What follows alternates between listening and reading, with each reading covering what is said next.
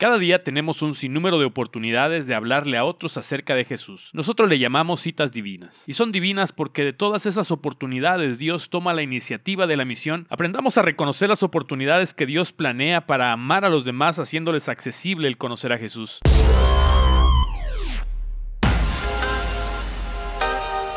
Bienvenido a la comunidad horizontal. Este es el podcast Construyendo una nueva comunidad de fe.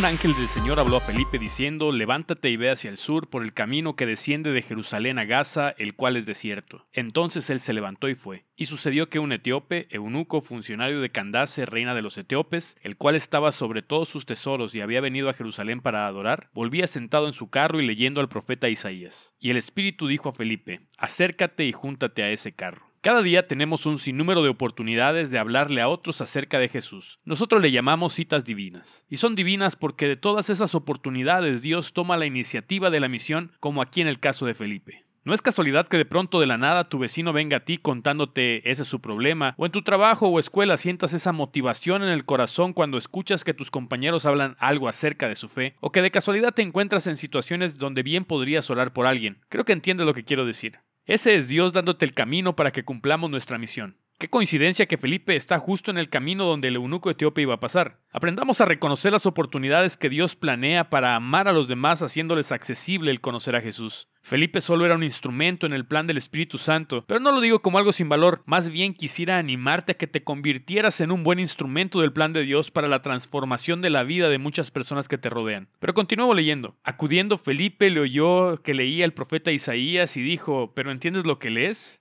Él dijo, ¿y cómo podré si alguno no me enseña? Y rogó a Felipe que subiese y se sentara con él. Eso está en el versículo 30 y 31 del capítulo que estamos leyendo hoy. Déjame hacer una pausa aquí. ¿Notas que Felipe oyó al eunuco leer la palabra? Era una costumbre leer los textos de los profetas en voz alta. Estudios científicos han demostrado que leer en voz alta aumenta el nivel de comprensión y además se convierte en una motivación para leer más. Por lo menos tres beneficios tendrás si comienzas a leer la Biblia en voz alta. Leer en voz alta requiere de atención y concentración. No es una disciplina que debas hacer mientras haces otra cosa. Si ahí hay vida, detente un momento y concéntrate en eso. Tal vez al principio nuestra mente se perderá en muchos pensamientos o cuestiones de la vida, pero entre más lo practicamos, mayor atención podremos darle a esa actividad. Número 2. Si tienes hijos pequeños, al leer en voz alta, el niño no tiene que leer, solo escuchar. Eso le permite imaginar lo que sucede en la lectura y conocer a Jesús de una manera más cercana a su entendimiento. Si le das entonación y pausas como si de una emocionante historia se tratara, su atención será mayor. Número 3. Leer en voz alta en casa nos ayuda a fortalecer el vínculo familiar y la comunidad. Dale la oportunidad a tus hijos de leer en voz alta. Con la práctica mejorarán su lectura, aprenderán nuevas palabras y conocerán a Jesús. No te desanimes si al principio en lugar de ser una alegría eso les causa enojo. Si tú lo disfrutas, ellos tarde o temprano también lo harán. Continuando con el relato bíblico, Felipe oyó que el eunuco leía lo que conocemos como Isaías 53 del 7 al 8, acerca de la profecía del sufrimiento del Mesías y de cómo cargaría con nuestro sufrimiento por nuestro pecado. Entonces en el versículo 34 el eunuco le dice a Felipe, te ruego que me digas de quién dice el profeta esto, de sí mismo o de algún otro. Entonces Felipe abriendo su boca y comenzando desde esta escritura, le anunció el Evangelio de Jesús. Y yendo por el camino, llegaron a cierta agua y dijo el eunuco, aquí hay agua, ¿qué impide que yo sea bautizado? Felipe dijo, si crees de todo corazón, bien puedes. Y respondiendo dijo, creo que Jesucristo es el Hijo de Dios. Y mandó parar el carro y descendieron ambos al agua, Felipe y el eunuco, y le bautizó.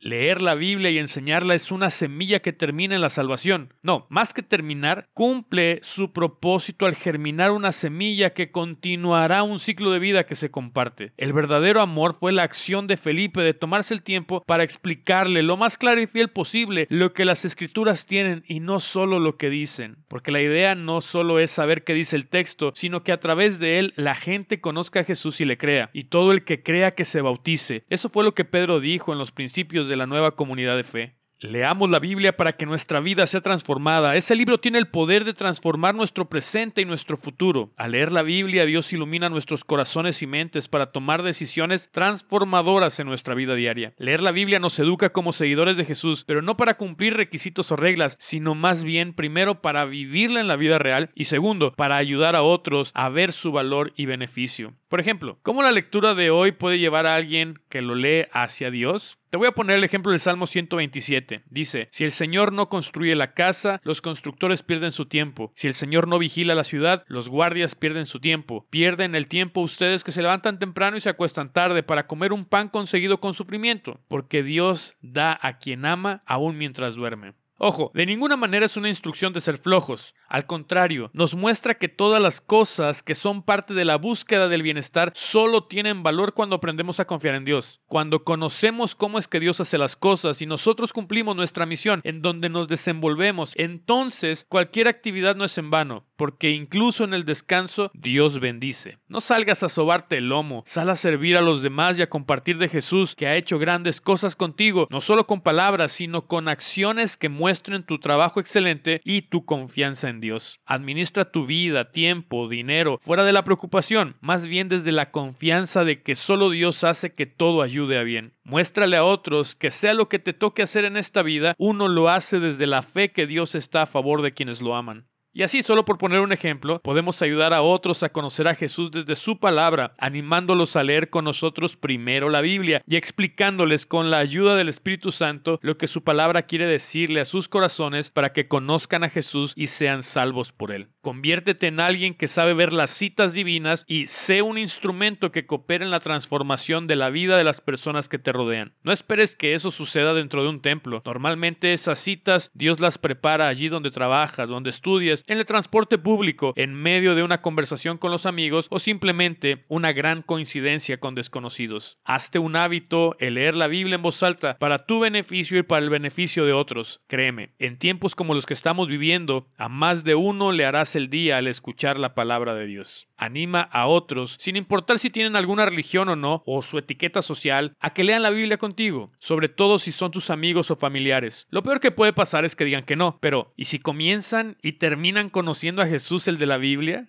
Y por último, date tiempo de acompañarlos en su lectura para enseñarles cómo esos textos no solo son letras, sino vida abundante para quien cree que Jesús es su Señor. Vive las palabras de Jesús para que otros más también deseen vivirlas cuando les expliques las grandes cosas que el Señor ha hecho contigo. Y así, mis amigos, comienza la plantación de iglesias por todo el mundo. ¿Le entras? Muchas gracias por sintonizarnos. Te esperamos la próxima semana con un episodio nuevo. Síguenos en nuestras redes sociales. Encuéntranos en Facebook como Comunidad Horizontal, YouTube Mi Vida Horizontal. Nuestra página es www.horizontal.com.mx.